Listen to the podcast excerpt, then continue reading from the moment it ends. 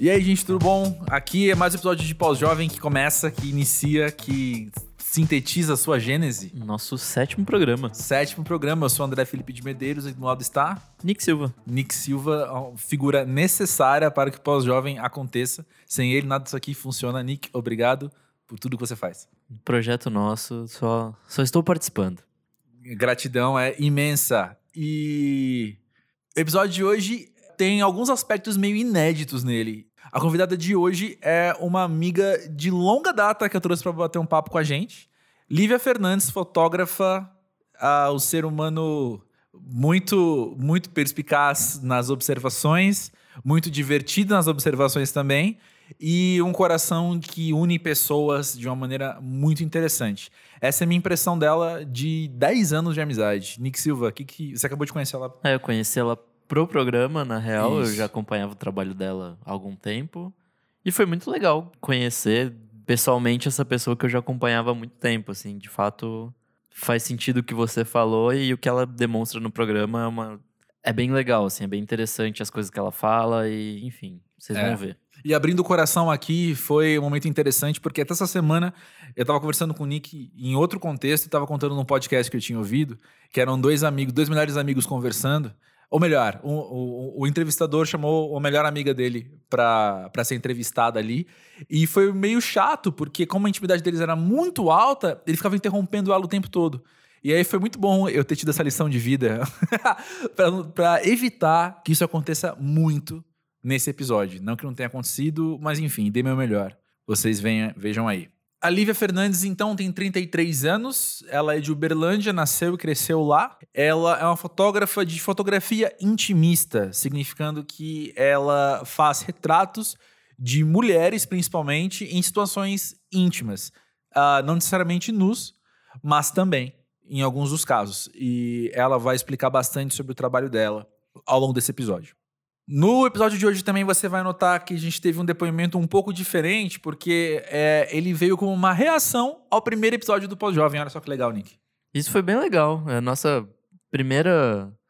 A nossa, é, de fato, a primeira reação depois do lançamento. Nosso primeiro depoimento que veio depois da, do primeiro programa lançado. Foi bem legal. Exatamente. É uma história de amadurecimento que fez o nosso assunto aqui ir para diversos lugares aonde não iria naturalmente, né? E, e é por isso que a gente sempre pede para vocês mandarem o seu também. Exatamente o que eu ia falar. Você pode conduzir nossa conversa aqui. Exatamente. Tem um lado muito importante da sua participação trazer a sua experiência e a gente poder aprender com ela, mas também um, um fato de você participar do programa, né? De fato. Então manda aí sua história de amadurecimento no podcast pós-jovem.com.br. O papo com a Lívia, é, além dela contar sobre a experiência dela fotografando as mulheres nessa situação. Então, também a gente falou sobre felicidade, a gente falou sobre amadurecimento, sobre você perceber melhor quem você é hoje em comparação a fases anteriores da sua vida. E também a experiência que eu e ela temos, e o Nick vai ter um dia, eu tenho certeza, que é de você ser mãe de pet, pai de pet, é assim que fala? É, eu gostaria de ser pai de pet. Então. Tô, meu relógio biológico tá me chamando para isso. é isso aí, então. É, foi um, um pouco do que a gente conversou sobre a experiência de morar sozinho e ter animal de estimação em casa. O Pós-Jovem é gravado no estúdio Monkey Bus, que além de um site onde você se informa sobre as novidades na música, é também produtor de eventos que está promovendo o show da Cigarettes After Sex no dia 25 de agosto em São Paulo. Eu tava lá quando o Cigarettes After Sex tocou pela primeira vez no Brasil, que também foi uma produção Monkey Bus no Cine Joia em 2017 e foi bem legal. E dessa vez, Nick Silva estará lá, estará lá conosco. Estarei. E é aquela coisa que o que já foi bom pode melhorar. Então, estamos com expectativas altas para esse show. Bora lá, 25 de agosto no Cine Joia em São Paulo.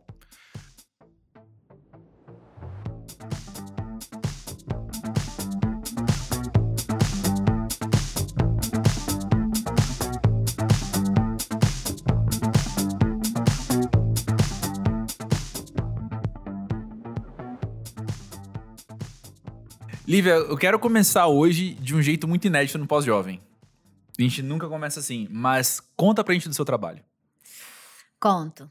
Eu sou fotógrafa de mulheres, trabalho com ensaios intimistas. É, eu sou de Uberlândia, mas eu fotografo, fotografo em vários lugares. Chamou, você vai. É, eu costumo falar que eu fotografo em qualquer lugar que o sol estiver brilhando. Boa. Primeiro, porque eu gosto muito de depender da luz do sol. E segundo, porque pelo trabalho que eu faço, que são retratos intimistas, eu acho que qualquer pessoa que está sendo iluminada pelo sol merece ser fotografada, qualquer mulher. Eu gosto de priorizar, não de priorizar, mas de dar espaço a todos os tipos de corpos e cores e histórias. E é isso, eu acho que é o que eu faço. Pois é, mas conhecendo você e até um assunto que a gente entrou antes de começar a gravar aqui, o seu trabalho é, vai para além da fotografia. É, eu tento utilizar a fotografia como uma ferramenta para resgate de autoestima e autocuidado e autoamor, é, mostrando para essas mulheres, para mulheres que na verdade se descobriram merecedoras de Uhum. cuidado e de se sentir confortáveis nos próprios corpos. Entendeu? Eu acho que já vem. Existe uma questão que não é muito nova, que é a questão de empoderamento.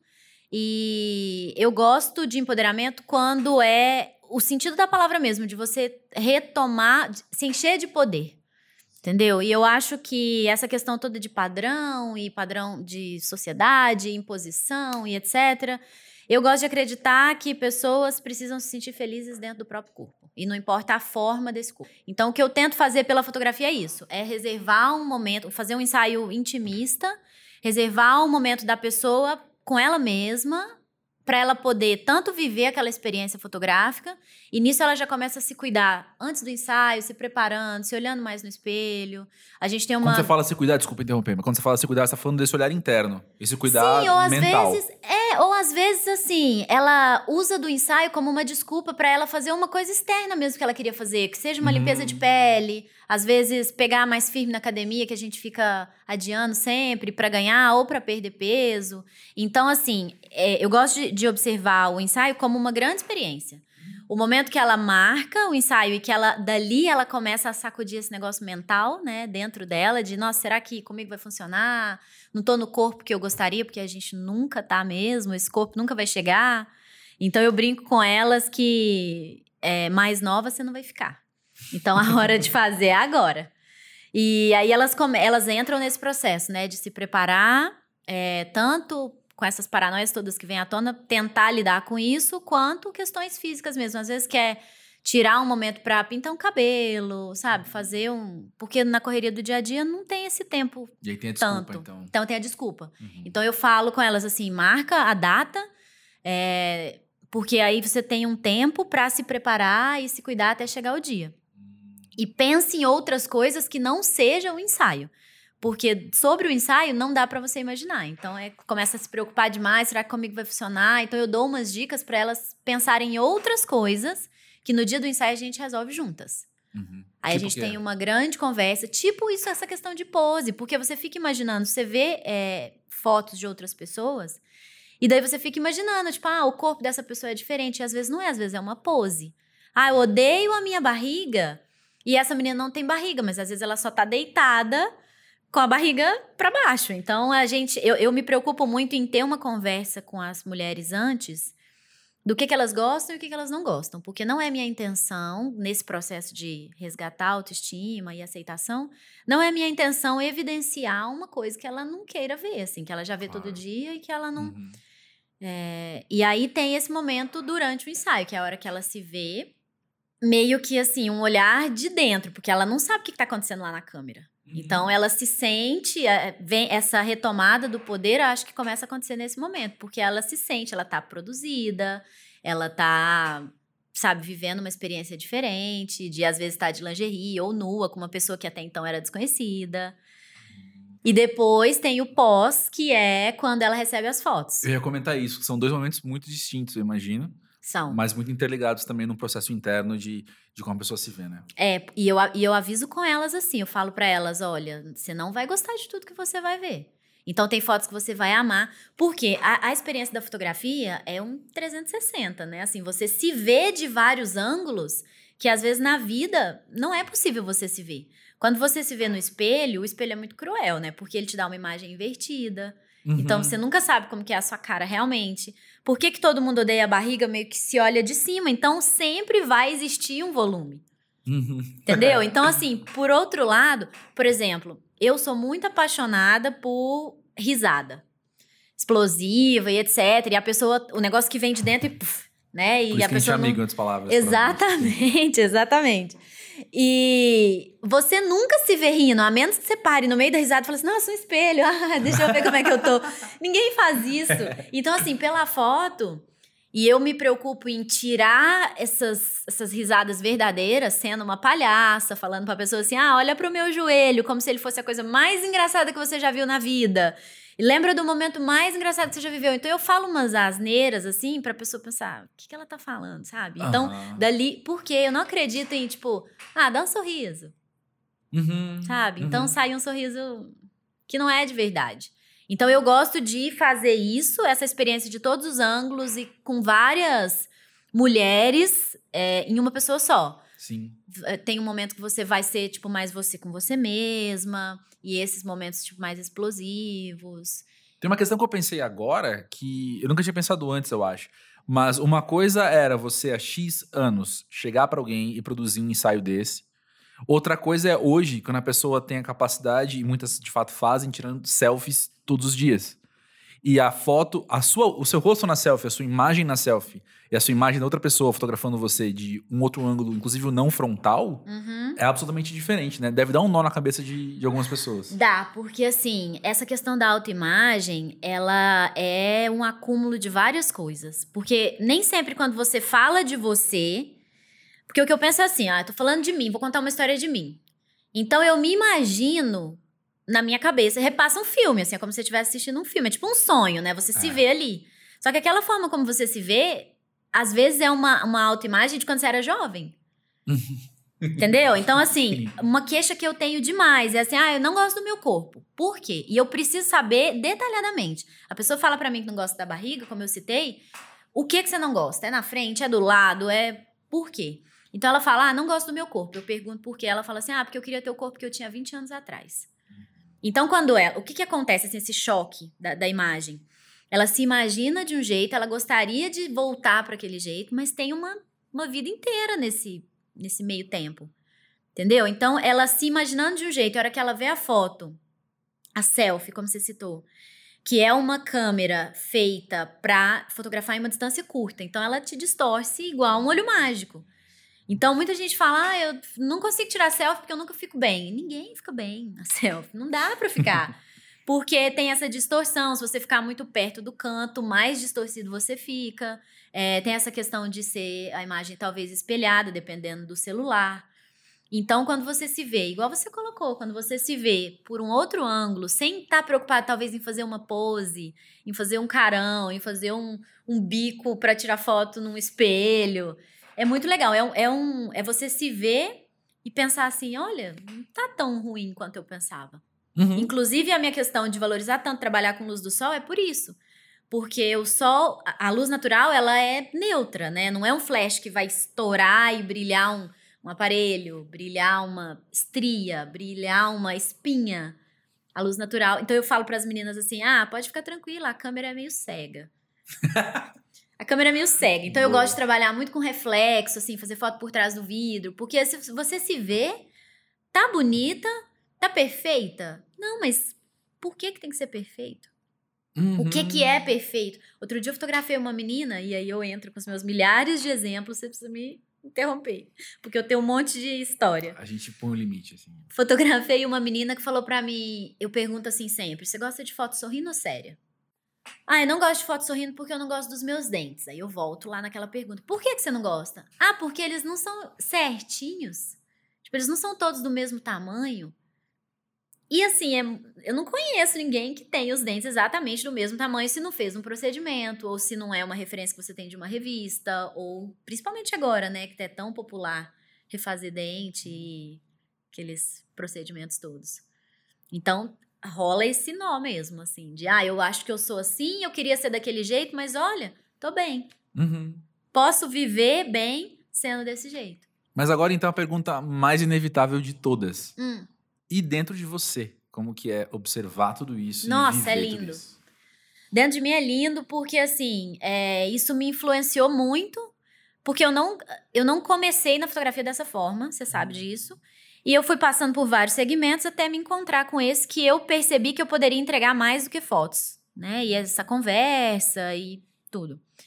E influencia para mim muito ver é, as mulheres sofrendo com coisa que não precisa de sofrer, porque às vezes é uma mulher linda que tá sofrendo porque a orelha dela de um lado tem uma pontinha e a minha vida é destruída porque tem essa pontinha. Entendeu? Então assim, para mim, às vezes eu penso em coisas que eu também não gostava em mim, e eu vi que pode ter situações às vezes piores, que as pessoas estão tranquilas em relação àquilo, e situações melhores que ainda assim a cabeça da pessoa está destruída por dentro. Porque por fora tá lindo, mas ali dentro tem uma cobrança e etc. E acompanhar a transformação delas, porque são poucas as meninas que fotografam comigo uma vez só. Porque ela vem cheia dessa preocupação, né? Ah, será que vai funcionar? Será que não sei o quê? Tô assim com a minha barriga. Quando ela recebe as fotos e se vê desse jeito e começa a reconstruir essa autoimagem, Aí ela quer voltar, porque aí ela tá muito segura. Lívia, da primeira vez eu tava tensa, mas agora. E aí é a hora que eu me sinto mais grata. Porque eu vejo que aquela fotografia que eu fiz gerou um negócio maluco na, na, na vida da pessoa. Uhum. E aí ela começa a se explorar, porque assim, aí que eu continuo a fazer o que eu quero fazer e o que eu tenho feito. Que é promover essa mudança através das fotos. Porque aí ela começa a fazer aula de polidense para ter mais consciência corporal, ela começa a se permitir ser bonita, porque até então tem isso, você tem que achar um defeito. Não pode ser. Se permitir ser vista como atraente, né? Não, não pode, é errado. Então, assim, é, é, depois que ela vê na foto que, apesar dela estar tá de lingerie, aquilo ali não tá insinuando nada, é apenas uma foto bonita que mostra o corpo como um corpo e não como uma sexualização e etc.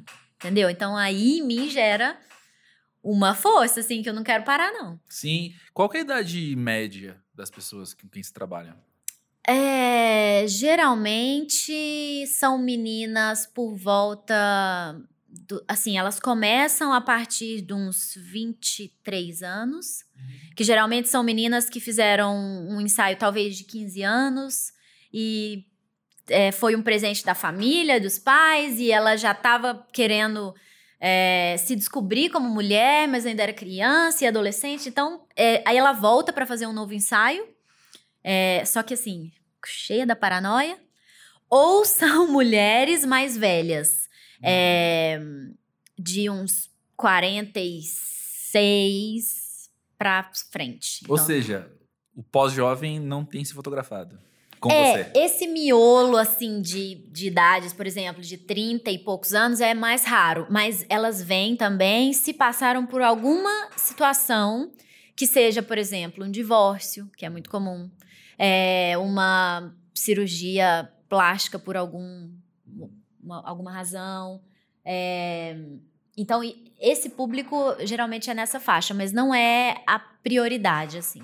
É mais, ou elas estão mais no começo, ou já estão lá na frente, e aí passaram por uma vida inteira de ah, preciso estudar e preciso, sei lá, talvez casar ou é, cuidar da minha carreira e etc. E fui mãe e esqueceu de ser mulher em todos esses momentos. Então elas vêm, por exemplo, eu faço muito ensaio para mulheres de 50 anos. Porque decidem, ah, agora que eu vou fazer 50 anos, eu posso tirar um tempinho para cuidar de mim. Já passei 50 anos cuidando é. de outras coisas entendeu? Entendi. E aí volta nessa questão da autoimagem, porque aí ela começa a receber. Outro dia eu fotografei uma mulher que ela falou assim para mim, ela veio fazer no dia do aniversário dela, de 50 anos, as fotos.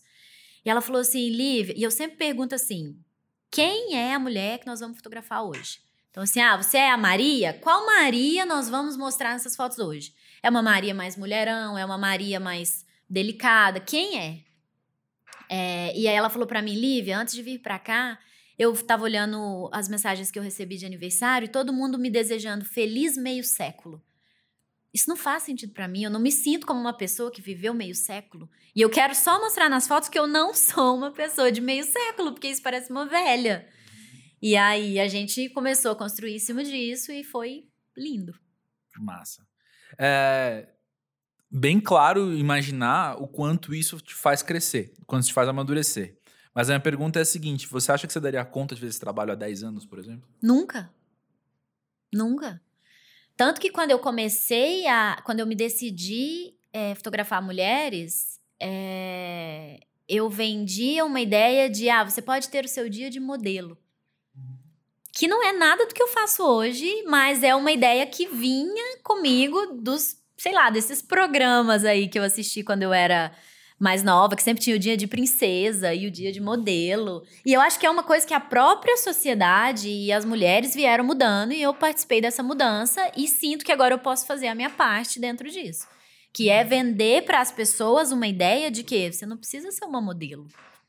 E por modelo eu digo uma pessoa que é perfeita e que fica ali cuidando do próprio corpo e tem uhum. aquela história toda de padrão. É, você pode ser só você mesma e é muito bom ser isso. E tem dia que não tá bem, tem dia que tá ótimo. É. Tem um defeitinho ali que é uma característica sua, você não precisa olhar para ela como um defeito. É. Gente, eu problematizo muito a palavra modelo. Eu acho uma palavra é, modelo para quem, né? Exatamente. É. O que você falou de padronização, e é muito complicado a gente pensar, então, no modelo fotográfico, modelo de passarela, modelo não sei o quê, uhum. que é a padronização a qual a gente, então, tem que se equiparar. A gente tem que tentar é. chegar o mais perto possível. É, e você tem, tem que ver também que as pessoas meio que só vivem para isso. Então, é difícil você se equiparar, tipo, sei lá, um, um esportista que vive só para isso. É. Você não, tá, você não tem esse mesmo tipo de vida da, dessa pessoa. É, exatamente. O, você nem que corre, por exemplo, gosta de correr. Você não pode ter o corredor olímpico como modelo. Ah, eu não quero ser usa, usar em Bolt, sabe? Exatamente. Eu quero só correr na rua e tá tudo bem. Exatamente. É. Então, para usar uma roupa também, eu tenho que ser parecido com aquela pessoa que tá usando aquela roupa. E essa cobrança existe muito em relação à estética mesmo, ao próprio corpo. Porque você vê uma pessoa numa revista que, passa, que vive para aquilo em função do corpo. Então, ela tem uma alimentação super controlada para aquilo e às vezes falta uma alimentação para o caso dessas. Eu já trabalhei em agências de modelo que, assim, a alimentação era regrada e era muitas pessoas confiando, às vezes, no cigarro para poder conseguir emagrecer.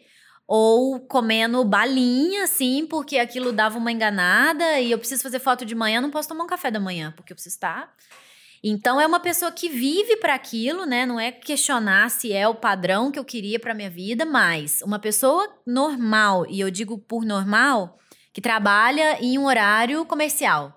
Como que ela vai passar horas numa numa academia ou se dedicando a ter essa alimentação? Às vezes você sai de manhã e volta à noite, como que você vai levar aquele tanto de comidinha regradinha e né? E depois ter é, sentir isso no seu corpo, porque se você se alimenta mal para ficar magrela. É, eu ia dizer isso, ter que se sujeitar a uma é. alimentação horrível para é. um, um ganho estético que é meio questionável, talvez. Totalmente questionável. É, então, totalmente. se você coloca a saúde em segundo plano, cara, é. não, não, não pode não pode estar tá bom, não pode estar tá certo. Ainda isso. mais numa época pós-jovem que a, o corpo começa a cobrar coisas. Nossa. Exato. Eu tava vendo outro dia algum ator, eu não lembro quem, algum desses atores de filme de super-herói, falando que no set, na hora, eles têm bala e café à vontade muita bala e café, porque desidrata, né?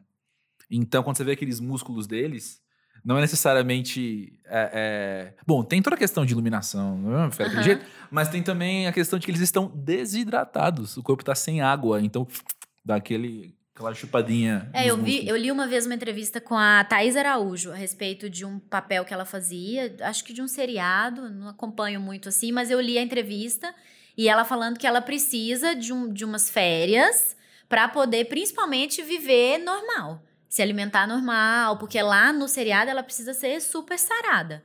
Mas a vida dela, o ritmo de vida que ela quer ter não é esse. Então eu acho que ali ela tem uma demanda do trabalho, porque ou é assim ou ela não tem o, o papel, mas ela também quer ter as pausas, né, para viver normalmente e não se dedicar tanto. E aí a gente cai numa pessoa que quer, ah, eu queria ter o corpo da Thais Araújo. Sendo que ela mesma tá lá falando, eu não consigo manter isso, sendo que eu vivo para fazer isso. É, e as pessoas meio que se preparam para um papel. Tipo, é. Sei lá, três meses antes ela vai lá e vai pra academia e tal, e depois hum. disso ela para. E, é, é. e continua a vida normal. E acho que é, é muito irreal as pessoas se sujeitarem a, a viver nessa busca do corpo perfeito e fazendo academia, tipo, todo dia. Chega uma hora que já não é mais saudável, assim. Tipo, de fato não é mais saudável. Eu tava vendo, ouvindo um podcast essa semana também, que tava justamente discutindo questão de padrões de beleza num, num outro âmbito, assim. Que era um lado falando é, que é besteira você falar todo mundo é bonito, porque não, nem todo mundo é bonito, porque tem gente que a gente acha feio e acabou. E, e o outro lado falando o seguinte, falando, mas é que beleza é um lance muito complexo e a atratividade é mais complexo ainda, porque tem coisa, tem gente feia que é atraente sabe? Exatamente. E tem gente bonita que não é atraente. Então, tudo isso para falar o quê? De fato, a gente pensar em modelos como, como o que a palavra significa, né? Algo que a gente tem que seguir, é muito problemático. É, assim como beleza é subjetiva, acho que o modelo também se tornou em algum momento esses padrões. Acho que a gente hoje em dia está conseguindo quebrar e, e acho que também se torna. Cada um vai ter o seu seu padrão, que seja, sei lá, se, se isso é correto se Seu dizer. gosto, talvez, né? O- É, eu acho que quando a gente pensa, é, eu acho que fica um pouco mais saudável pra mim, assim, pensar em modelo como uma pessoa em quem eu gostaria de me espelhar. E não necessariamente precisa ser é, fisicamente, pode ser, né, Pra algumas pessoas que se preocupam mais com isso, mas ah, tal pessoa é pra mim um modelo. Uhum. E não, e isso é muita pressão quando a gente cai em modelos fotográficos e apenas na questão de aparência. Porque aí É, então. Não, porque você ter Gandhi como modelo pra sua vida, eu entendo, sabe? Uma coisa dessas, assim. Isso faz É. pleno sentido. Mas é, é aí que tá a minha É, problematização. Que é Você usar o espelhar- mesmo termo. É, você se espelhar em uma pessoa que nem queria estar ali e tá, às vezes, sofrendo e passando por uma situação muito difícil. É. E que é um trabalho como outro, como o Nick falou, um trabalho só tá ali pra isso. Ah, mas enfim. Então, pô, acho muito massa ali você poder, de fato, tá. Mesmo sem usar essas palavras, mas assim, na atitude tá questionando essas coisas e tá quebrando isso também. Uhum. E fazendo um trabalho que, mais legal ainda, o, o, o grau pessoal que tem, né? Porque é pra aquela pessoa. Mas também, como a vida é, né? Se transforma alguém, acaba transformando também um coletivo, né? Volta. É, e eu, eu gosto muito, isso é uma coisa minha, assim, de propor um confronto, sabe? Então a pessoa chega pra mim e fala assim, como eu disse que eu pergunto, ah, você gosta de foto sorrindo ou séria? Ela fala pra mim, ah, gosto séria porque eu odeio os meus dentes. E eu falo, mas, já que você tá aqui, vamos fazer tudo? Então, assim, se você. Eu vou fazer algumas fotos sorrindo e você tem duas opções. Ou você vai olhar e falar, nossa, Lívia, olha essa foto aqui. Não imaginei que eu, que eu rindo de outro ângulo seria dessa forma. Ou você vai falar pra mim, Lívia, ó, te falei, eu odeio meus dentes, eu odiei todas essas fotos. Então, quando ela tem, a- a- quando a menina tem essa chance de, ah, tá, se eu não gostar, então eu posso falar que eu realmente não gostei. Ela se livra um pouco da pressão, sabe? De, e aí, ela tá mais aberta. E acontece assim, 99% dos casos ela falar, eu pergunto, ah, mas e aquela aquela coisa que você me falou que não, você não gostava? Nossa, nem me incomodou. Olha aí. Entendeu? Então, por exemplo, eu trabalho com Photoshop, eu, eu disponibilizo o tratamento e às vezes manipulação.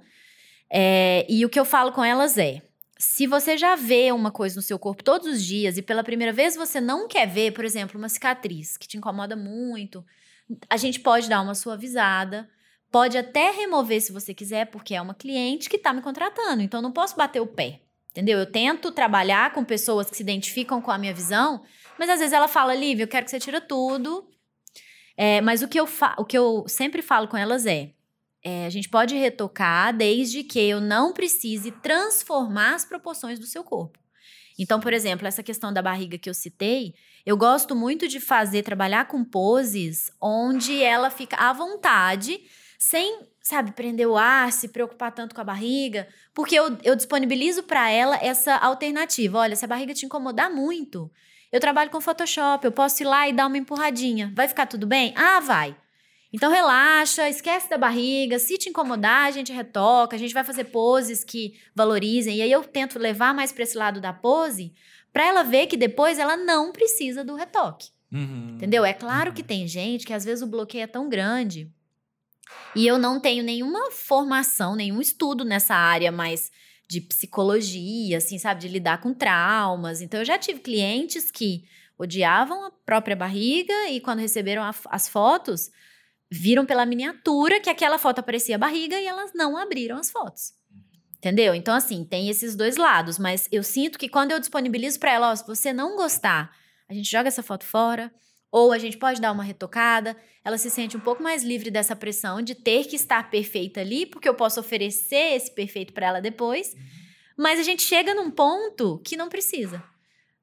Entendeu? Então ela fala: Melhor ah, não, ainda. a barriga nem me incomodou. Então é, é- é- é exatamente o confronto que eu quero, sabe? Que ela vê, que ela vá com aquela ideia de, ok, eu dei minha barriga, posso mandar um Photoshop.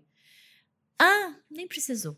Não, o que você tá Então- falando agora me, e que a gente já tinha falado de selfie antes, lembra um, talvez um, alguma coisa da pessoa se permitir ser vista por outra, tipo, fotografada por outra.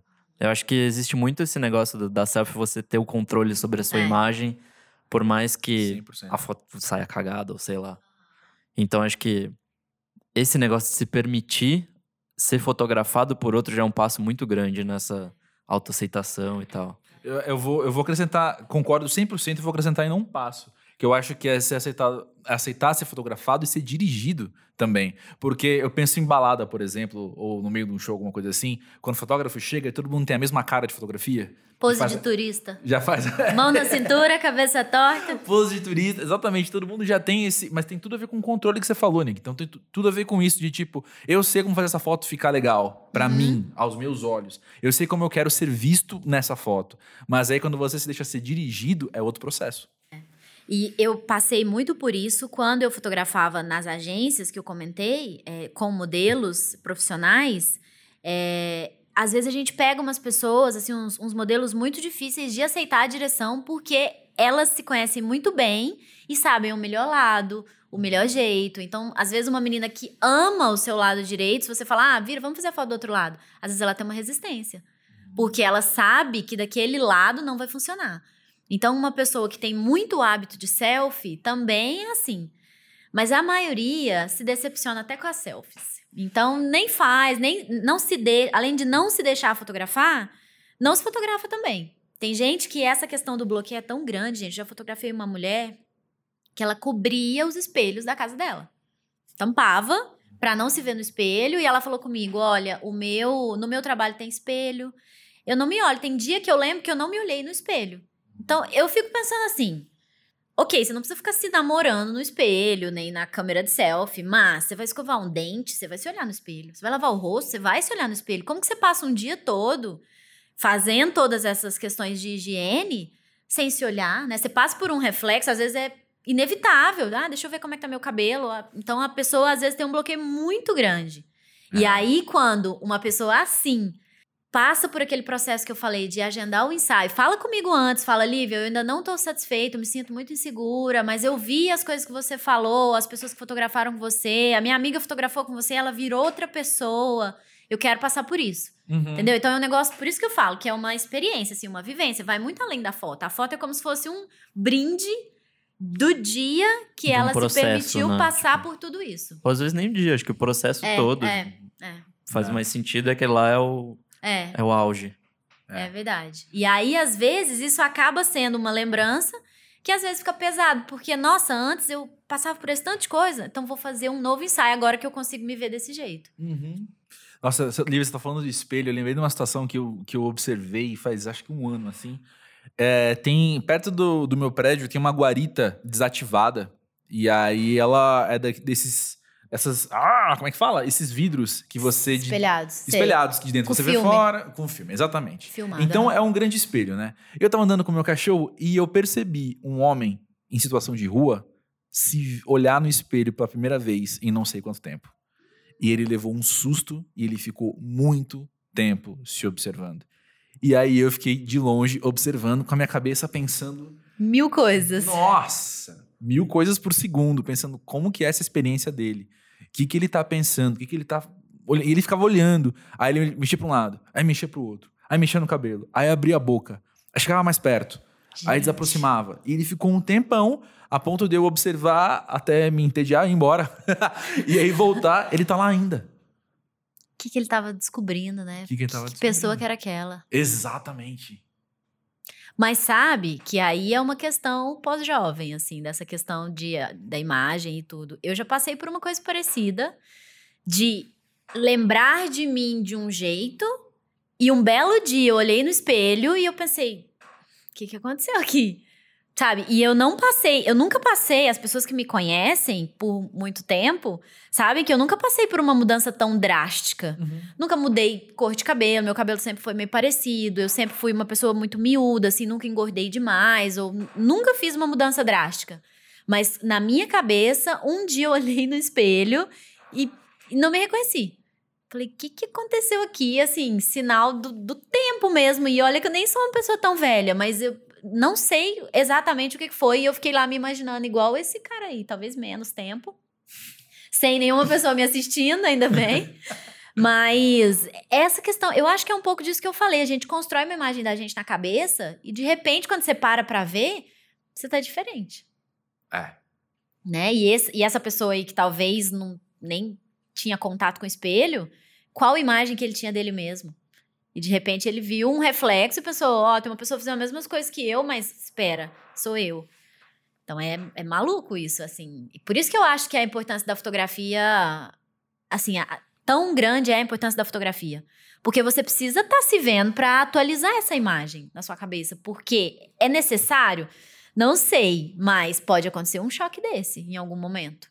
É, que uma ferramenta que a gente tem hoje pra É. poder utilizar pra isso, né? É. Pra você estar atualizado com você, assim, eu acho que isso é importante. É. Já que a gente tá falando de maneiras com que a gente se enxerga, eu acho legal a gente ler o depoimento que chegou aqui. E foi muito legal, porque ele chegou é, como uma reação ao episódio 1 do, do Pós-Jovem. E quem mandou foi o D. Freitag, de Curitiba, de 28 anos. E ele me falou o seguinte.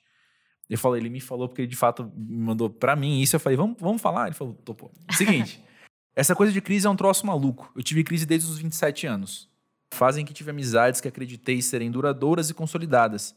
Eis que nesse momento um desses amigos sofreu um acidente e acabou falecendo, fazendo com que nós nos distanciássemos para encontrar aquilo que fazia cada um feliz.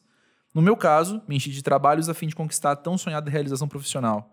Esses amigos não tenho tanto contato mais, está tudo bem. As pessoas mudam e a gente não precisa seguir os mesmos caminhos. De lá para cá, as crises se transformaram em insegurança com uma porrada de coisas.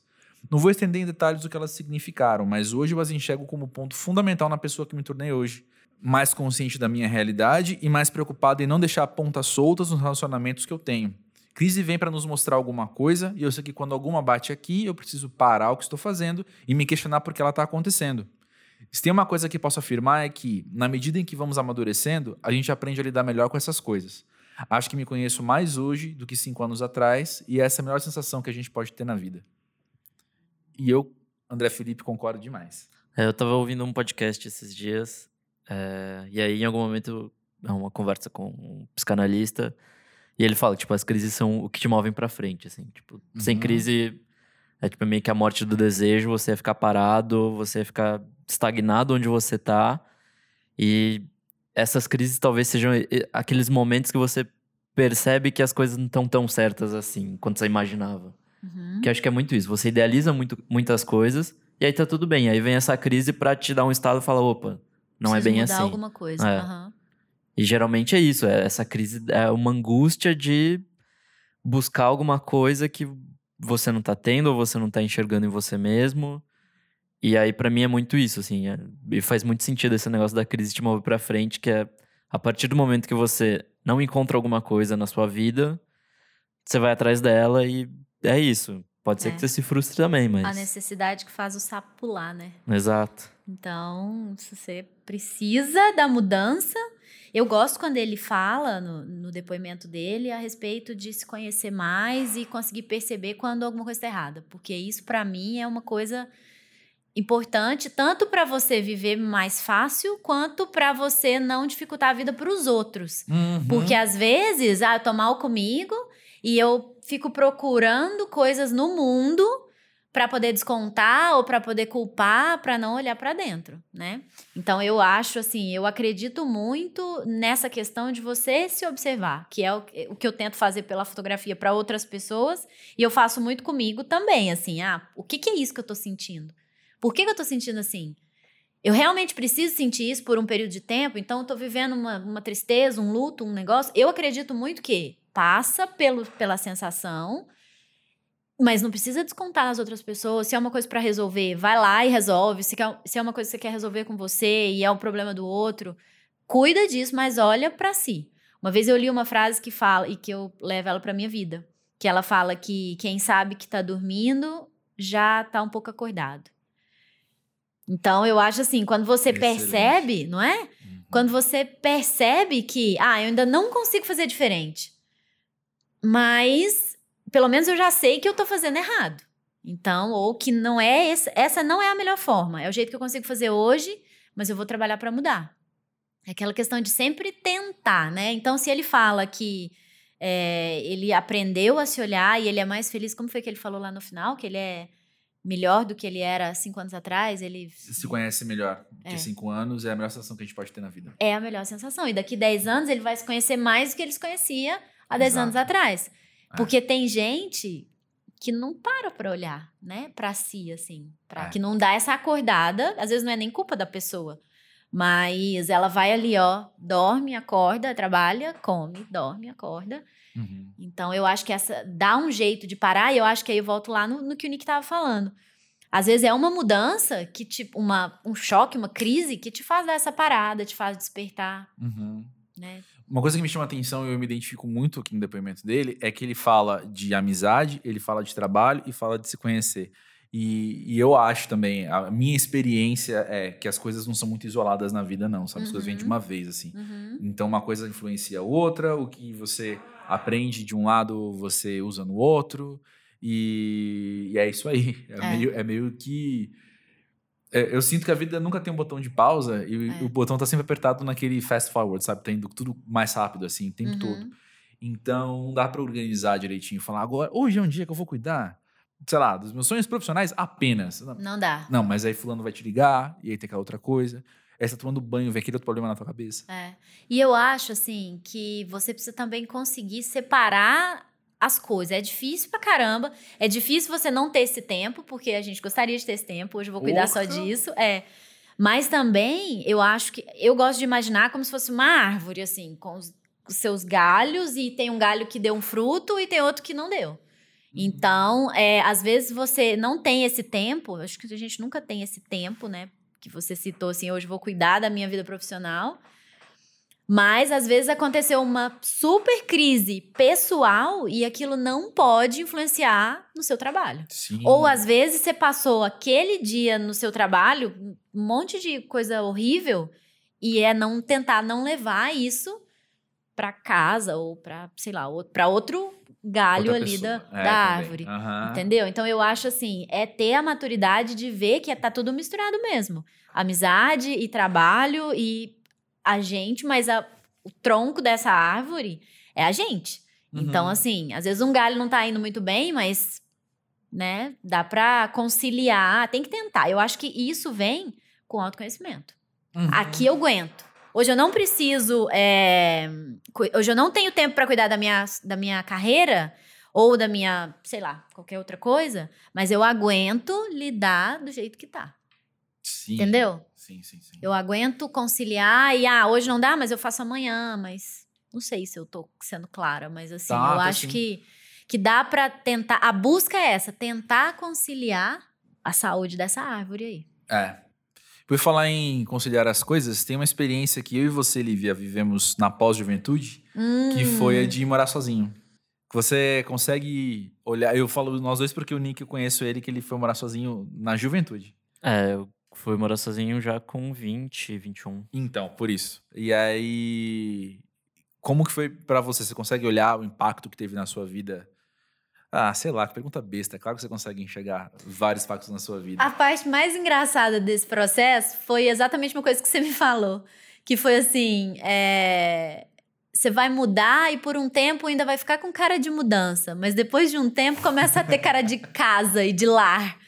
E aí, isso me confortou tanto de pensar, ah, então vai ficar meio bagunçado por um tempo, tô me sentindo bagunçada, tanto eu quanto a casa, quanto a situação, e mas uma hora vai ter cara de lar. E É. assim, foi legal você ter me falado isso, obrigada. E se alguém tá nessa situação, eu vou dar, eu vou dar um segundo conselho também, que eu já dei pra uma amiga minha, amiga nossa, Ana, que ela, ela também comprovou, que é a sua segunda casa é bem melhor que a primeira. É. A segunda casa é bem, porque você já tá muito mais objetivo no que você quer, no que você não quer, e você abre mão mais fácil de umas coisas, sabe? Aham. ah, tudo bem, seja assim Aham. também. É que acho que a primeira você idealiza muito. Como qualquer Exato. coisa qualquer coisa na vida. Exato. E aí fica, você tá frustrado enquanto tem caixa, enquanto tem uma parede vazia, enquanto tem cara de mudança, você fica frustrado. Depois você fala assim, não, cara, é isso aí, e tá legal assim.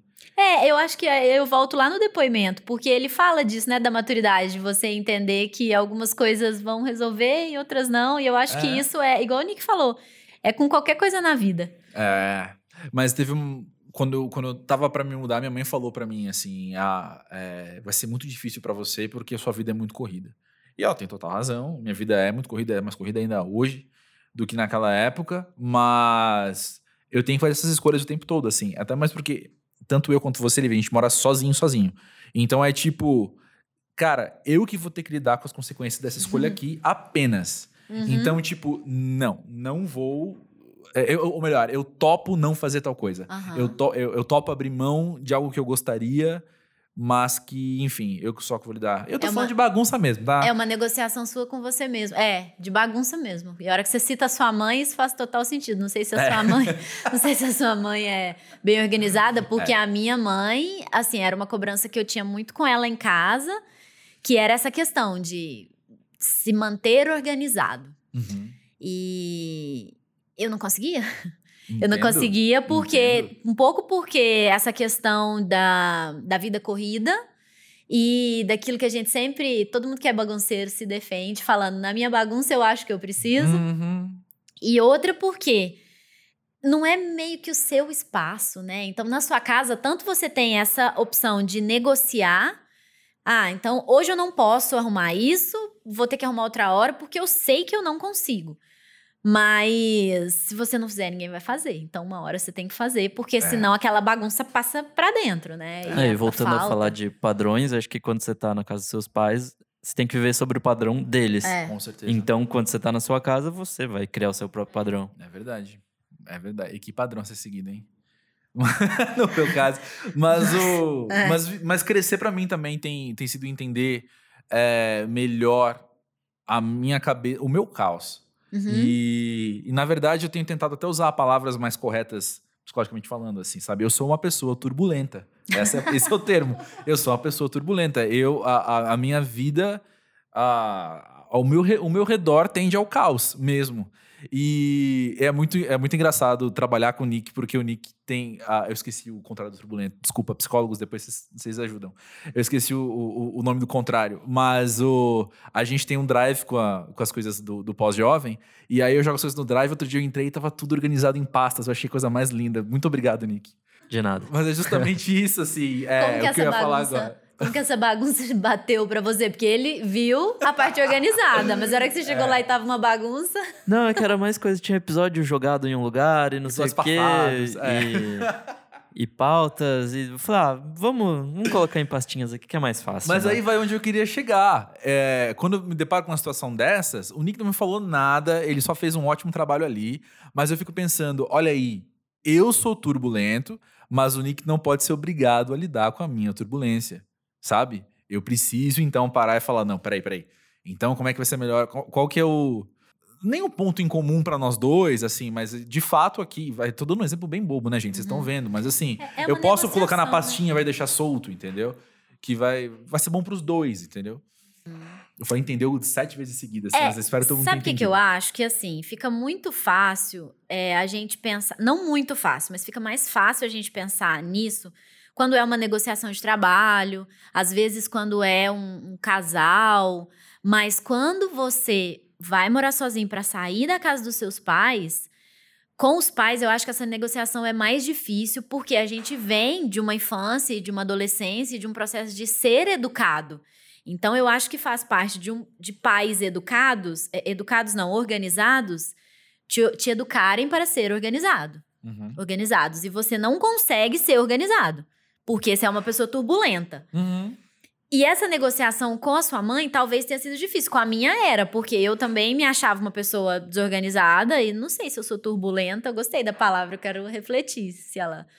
Se eu me Quer, quer que eu te diagnostique aqui? Porque eu, eu conheço Eu gostei, achei, achei um, um jeito muito bonito, assim, de falar do seu, do seu caos. Não, eu pesquisei aqui, Nick, você é assertivo.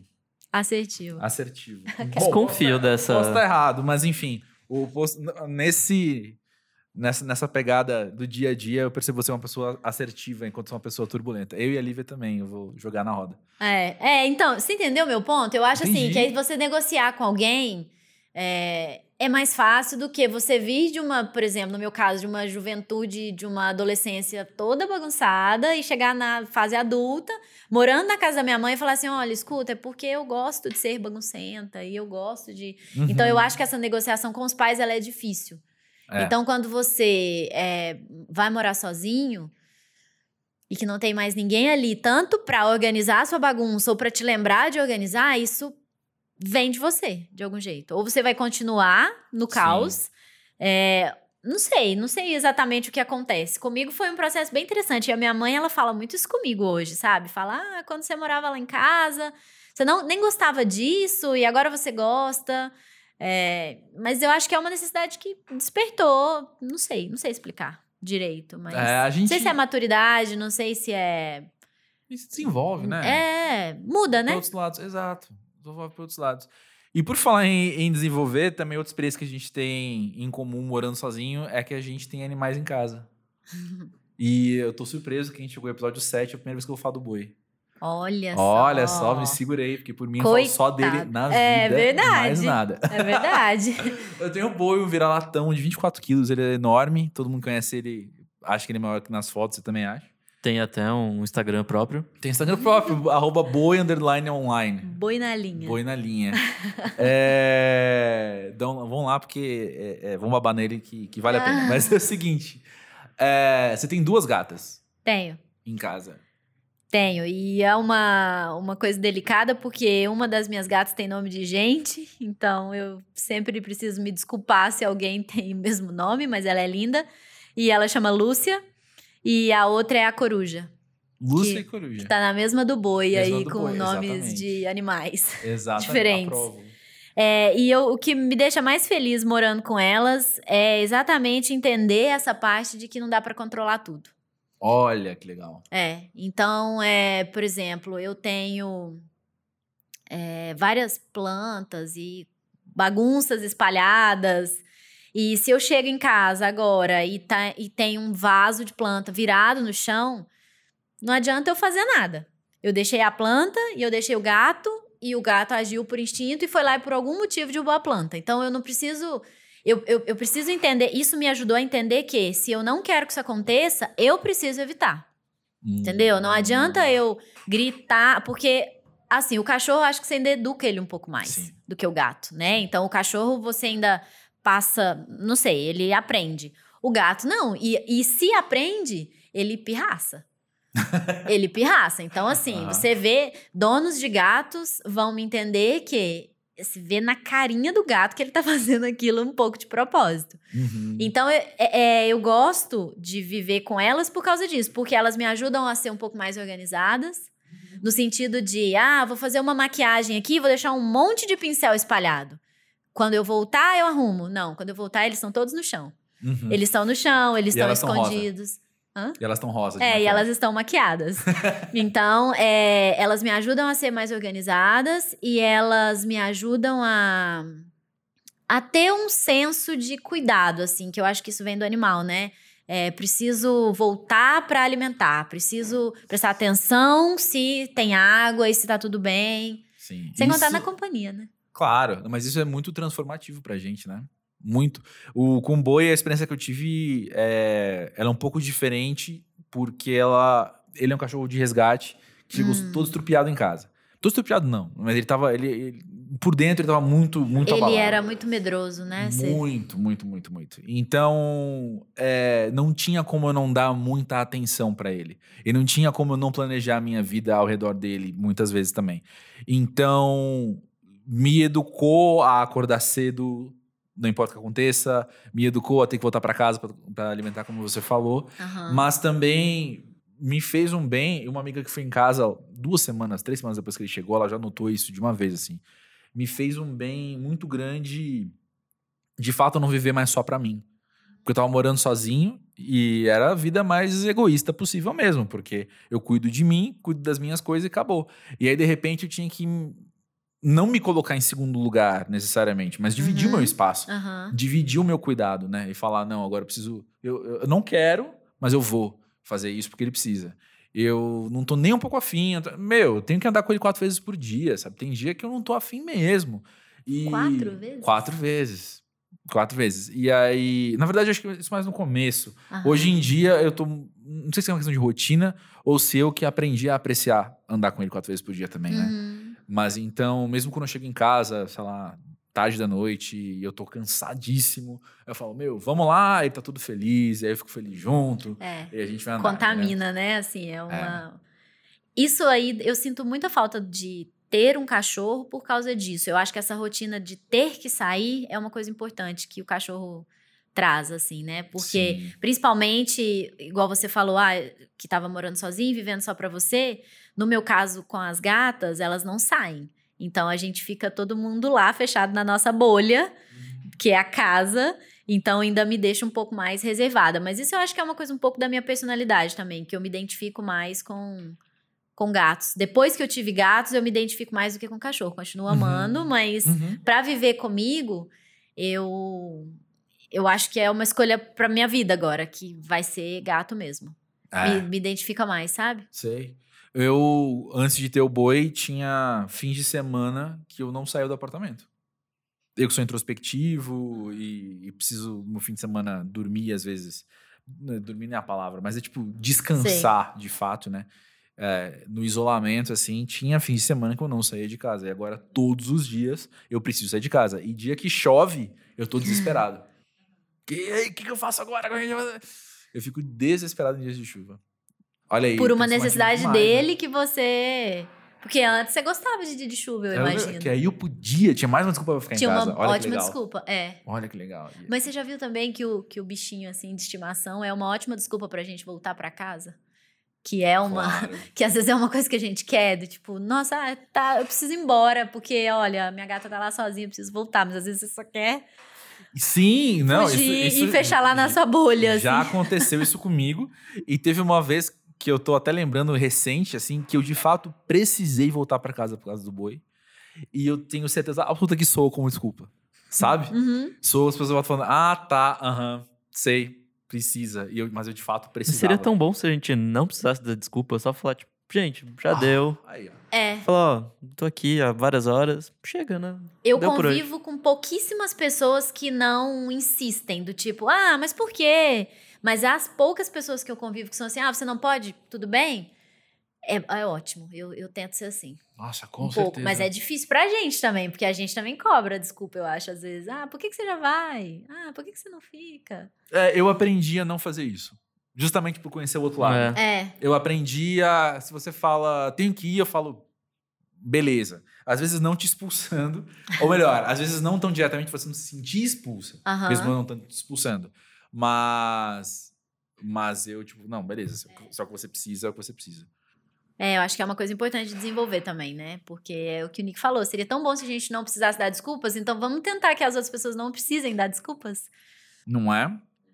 É, tem uma pesquisa que, que a gente trouxe hoje que ela. Hoje tem várias coisas acontecendo pela primeira vez, várias coisas diferentes, né? Nossa, que bom fazer Tá parte vendo? disso. Tá vendo? Olha só, venha mais vezes pra gente dar uma- umas, mais mudanças no, no programa. Mas é o seguinte: é, é que a pesquisa mais good vibes de todas, assim, que é uma pesquisa feita na Inglaterra em 2012, ou seja, tanto já faz um tempinho quanto no Brasil pode ser bem diferente, vamos deixar isso bem claro, mas que a maior parte das pessoas começa a ser mais feliz aos 33. 70% das pessoas que responderam a pesquisa, a média era de aos 33 estarem mais felizes na vida. Agora um minuto de silêncio Minuto pra de gente pensar nos nossos 33 e ver se isso bate ou não, e se dá um desespero, ou se já se consola pelo que você falou, que no Brasil pode ser diferente. É, não, mas eu não acho que seja um pico e depois a ladeira abaixo a partir Aham. disso. Eu, eu penso, e isso tem a ver com coisa que a gente já falou aqui em outros programas também, que de fato eu sou mais feliz nos meus 30 anos que nos 20, assim. E olha só, tem até uma, uma, uma questão engraçada, ou interessante, que isso não é tão engraçado assim, mas uma amiga minha mais nova, ela tem 29 hoje, e ela me falou isso acho que faz um ano. É, eu não lembro se era aniversário dela, que ela falou assim: pra mim, os 20 anos já deu, eu não vejo a hora dos 30, porque eu me sinto muito mais aos 30 do que nos 20. E conhecendo ela, faz muito sentido isso, de fato, ela. uh, uh, não é nem só questão de maturidade pessoal, mas a cobrança que ela tem no trabalho dela tal. É, é, de, de cargo, cargo de chif, chefiando pessoas muito mais velhas que ela, né? Aham. Mas aí foi uma das vezes que eu repeti, assim, falar, olha, a minha experiência é os 30 é bem mais legal que os 20, mesmo. E uma das, das coisas que me deixam com o pé atrás, lendo mais sobre a pesquisa, é que um dos motivos é que as pessoas, de novo, gente, Inglaterra, primeiro mundo, né? As pessoas têm mais dinheiro aos 33 anos. Uhum, de novo. Não é Brasil, talvez. então, pois é. Mas eu acho que, talvez trazendo um pouco mais pro, pro nosso, nosso mundinho aqui, é, talvez mude a percepção de felicidade. Hum. Tipo, do. O que te deixa feliz aos 20 talvez seja uma busca incessante por alguma coisa. Nos 30, ou você. É, como posso dizer? Não que você já tenha alcançado isso, mas acho que você se contenta mais com, com as coisas. É, eu acho que eu concordo com o que você falou e eu acho que também tem uma questão de referência. Eu acho que, por exemplo, aos 20 e poucos, você viveu poucas coisas para poder comparar, né? E chegando nos 30, que é o caso da pesquisa, e eu acho que talvez a gente ache que é mais feliz agora aos 30, porque a gente ainda não chegou nos 50, Pode sei ser, lá pode ser. né? Mas Uhum. eu, eu acredito muito em referência. Então, assim, se você acha uma coisa muito, muito incrível, eu sempre fico na dúvida, assim, será que você acha incrível porque realmente é incrível ou porque você não tem outra coisa pra comparar? Entendeu? Então, eu acho que isso, aos 20, assim, eu converso com alguns amigos mais novos, essa questão principalmente de relacionamento e de intimidade mesmo, que você é muito preocupado quando você é mais jovem né? Ah, o que, que a outra pessoa vai pensar, e o que, que ela vai achar, e do meu corpo, e eu não sei o quê. É, e quando você vai envelhecendo um pouco mais, você já viu pessoas que não ligam, e pessoas que ligam, e pessoas que te falam que tá tudo bem ou que não tá. Entendeu? Então eu acho que isso vai amenizando um pouco. Uhum. É, e eu concordo com o Nick, eu acho que a- aí a, a noção de felicidade muda um pouco, vai, vai acompanhando. é, e- é diferente, assim, é uma evolução, eu acho. Sobre definições de fel- definições de felicidade, tem, obviamente, 19 mil estudos sobre isso. E a grande maioria é só pra você ficar feliz lendo, né? Autoajuda e, e invista aqui pra gente deixar mais feliz ainda. Aham. Mas uma coisa que muitos têm em comum, principalmente os mais sérios, os, é, os mais, enfim, séria é a palavra, né? Mais respeitados. Ahn, é que eles falam muito da felicidade estar de fato nas pequenas coisas e não nas grandes coisas. Então é aquilo assim, é diferente demais, e, e a gente já falou isso aqui no pós-jovem. É diferente você ah, depositar, ter um emprego que você odeia e depositar sua felicidade na viagem que você vai fazer daqui três, quatro meses, você tirar duas semanas de férias. E é diferente de você não conseguir viajar como você gostaria, mas a cada dia você ser mais feliz com o que tá acontecendo. E eu teve vezes que, que eu tava com um boi no parque, ou andando no bairro, assim, e tá aquele sol num dia friozinho que eu gosto, e eu tá andando com ele, e eu tá sem preocupação porque é um domingo à tarde, alguma coisa assim, e eu falar, cara, pra mim é isso. É que acho que as pessoas investem muito nessa. Na grande narrativa, na grande coisa, no Sim. grande acontecimento, e esquece de que, né? na real, a vida é, é, é formada pelo seu dia a dia. Cada dia, se você for feliz um pouquinho, possivelmente vai ser uma soma muito maior do que aquele fim de semana que aconteceu X, sei lá. Parênteses, capitalismo, né, gente? É. Voltando. Demais. não é? Uma vez eu li em algum lugar, que eu não sei onde, mas isso existe aqui na minha memória, é que as pessoas são mais felizes trabalhando na sexta-feira do que de folga no domingo. Olha só. Porque aí na sexta, você sabe, é, é tanto isso de jogar a expectativa um pouco lá na frente. Eu acho que isso é saudável, né? Às vezes você, essa questão do trabalho que você odeia, a viagem que você vai fazer, talvez é um momento que você não pode trocar de trabalho. Então você vai jogando uma, uma âncora ali na frente. Agora, essa questão, quando eu li isso, bateu em mim forte, assim, porque às vezes você tá trabalhando, mas amanhã é sábado, então, mesmo que você não vá fazer nada, tem essa cultura, né? E do domingo a mesma coisa, de na segunda, ah, eu vou ter que voltar pro trabalho. Então você passa o domingo inteiro odiando. Eu adoro domingo, pelo fato de, se eu precisar fazer uma coisa importante, eu tenho tempo, Mas ao mesmo tempo, se eu não quiser fazer nada, eu posso não fazer nada porque é domingo. Sim. E eu, quando eu falo que eu gosto de domingo, as pessoas ficam, ai, nossa, como? Porque depois é segunda-feira. E eu penso, gente, depois é segunda-feira. né? Depois é segunda-feira, mas assim, deixa pra sofrer o dia que chegar a segunda-feira, Sim. né? Então, eu, eu tenho muito medo disso, assim, dessa questão de expectativa, né? Igual você falou, ah, vou depositar tudo lá naquela viagem. A hora que chega lá, gente, é um dia, dois dias, sei lá, um negócio que vai durar tão pouco. E aí Não, eu é mesmo, concordo. vai que você coloca uma expectativa tão grande naquilo e no fim não foi tão legal assim, porque sua expectativa era muito alta. Que é com tudo que você coloca expectativa, né? Então, você coloca uma super expectativa e chega lá. Nossa, mas eu achei que ia ser diferente. Por exemplo, você chega lá e chove, né? e aí? É. Bem possível. Tem uma referência que eu trouxe e eu esqueci de falar, eu queria voltar no assunto. Vocês topam? Voltar no assunto do- do, Bora. Dos cachorros também. Tem uma, uma comediante que eu gosto muito, embora eu tenha demorado muito tempo pra aprender o nome dela. Que o nome dela é Eliza Schlesinger, que pra mim é um nome impossível. É, mas o que eu ia falar? Tem um, um especial dela na Netflix que chama The Elder Millennial, o Millennial mais velho. Que é muito pós-jovem, inclusive, por definição, mas também nos temas que ela traz. E ela basicamente fala, numa perspectiva também, principalmente feminina, sobre a questão do relógio biológico, de ter filhos e de você tentar achar alguém pra passar a vida inteira e procriar com essa pessoa, bem biologicamente falando assim. Mas aí tem uma hora que é a parte que eu mais gosto, que é não só por identificação, mas porque de fato é muito engraçado, quando ela fala que quando você tá no seu ápice de, de carência, olhando pro fracasso que é na sua narrativa de encontrar. Pensando, gente, pensando nos termos bem biológicos, tá? Na sua narrativa de encontrar um parceiro pra procriar com você, e aí você destina toda a sua afeição e projeção pra quê? Pro seu cachorro, pro seu gato.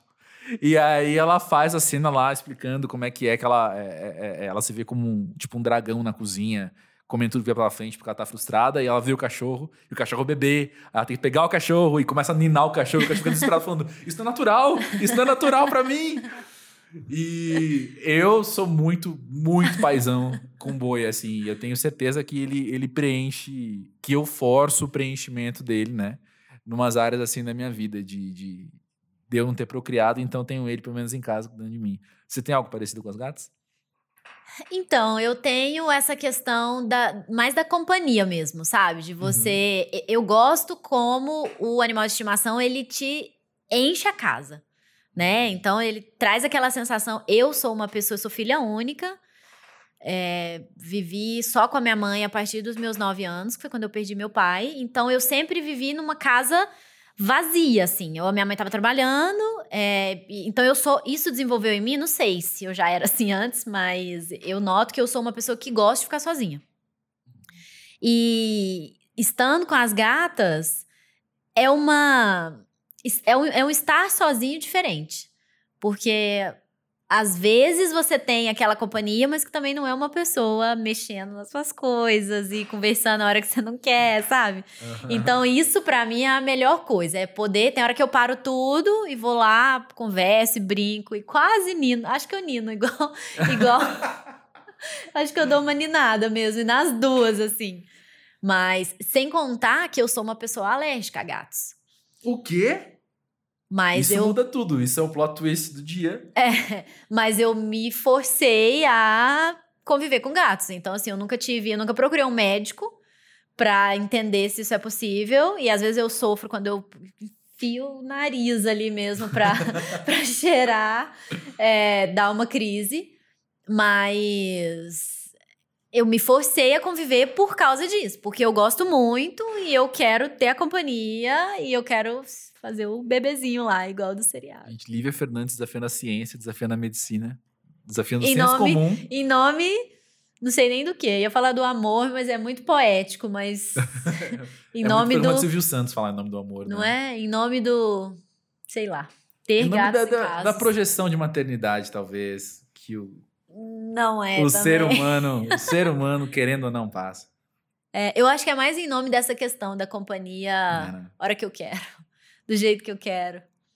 Sei lá. Pois é.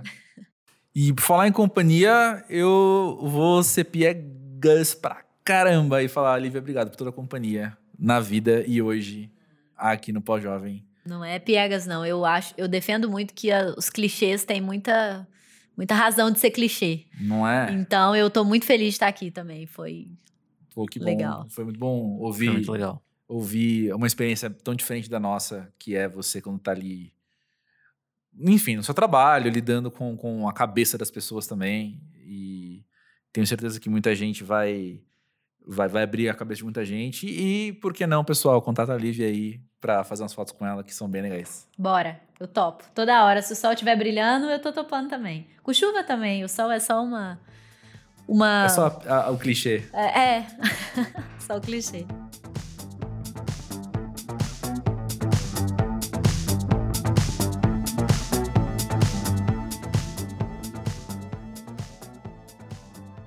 Nick, vem cá, fala pra mim. Você acha que deu certo a minha ideia de não tentar interromper, não tentar deixar a intimidade que eu tinha com a Lívia falar mais alto? Não, foi bom, foi bom. Deu certo, A gente sim. se comportou, né? Apesar de turbulentos, Ah, deu, é. deu tudo muito certo. Vai vendo, gente, vai vendo. Isso é. Cada conversa que a gente tem. A gente brinca muito que a gente manda. A gente não manda áudios um pro outro no WhatsApp, a gente manda podcasts mesmo, porque a gente fala pra caramba. Os dois falam pra caramba. Mas eu vou falar que a Lívia é uma pessoa que, sem ela, eu não acho que o Pós-Jovem existiria, porque ela é uma pessoa que me dá uma força muito grande pra realizar as minhas atividades. Ela acredita em mim muito mais do que eu mesmo, inclusive. Então. Inclusive, foi um papo pós-programa. É verdade. Rolou um pouco disso. Olha só os bastidores sendo expostos aqui, mas a gente tava falando sobre isso assim que desligou o microfone. E, e é isso, espero que vocês tenham curtido tanto quanto a gente. É muito bom a gente poder trazer ideias novas pra gente refletir nos próximos dias. E é isso aí, na terça-feira que vem tem um novo pós-jovem pra você ouvir. E valeu aí pelo carinho, pela atenção. E não esquece de mandar o seu depoimento também pro podcast arroba pós-jovem.com.br. Pode deixar lá seu depoimento, que vai engrandecer muito o programa. Vocês viram, né, o quanto foi parte fundamental, da- principalmente acho que da segunda parte do programa dessa ali. dinâmica, né? É. E por falar em arroba, tem também arroba pós-jovem no Instagram e no Twitter. E no qual a gente fala. A, a gente não só avisa de episódios novos, mas a gente também prolonga um pouquinho, dá uns linkzinhos, sabe? De coisas que tem acontecido aqui no podcast. Então, é, vale a pena você seguir pra estar inteirado e, e expandir a sua experiência podcastica. É, e às vezes rola até umas diquinhas culturais. É isso aí. Então acho que é hora de dar tchau, né? Então é hora de dar tchau. Aí, tá vendo? Pós-jovem, é esse ponto tá remetendo a Teletubbies, cara. tchau.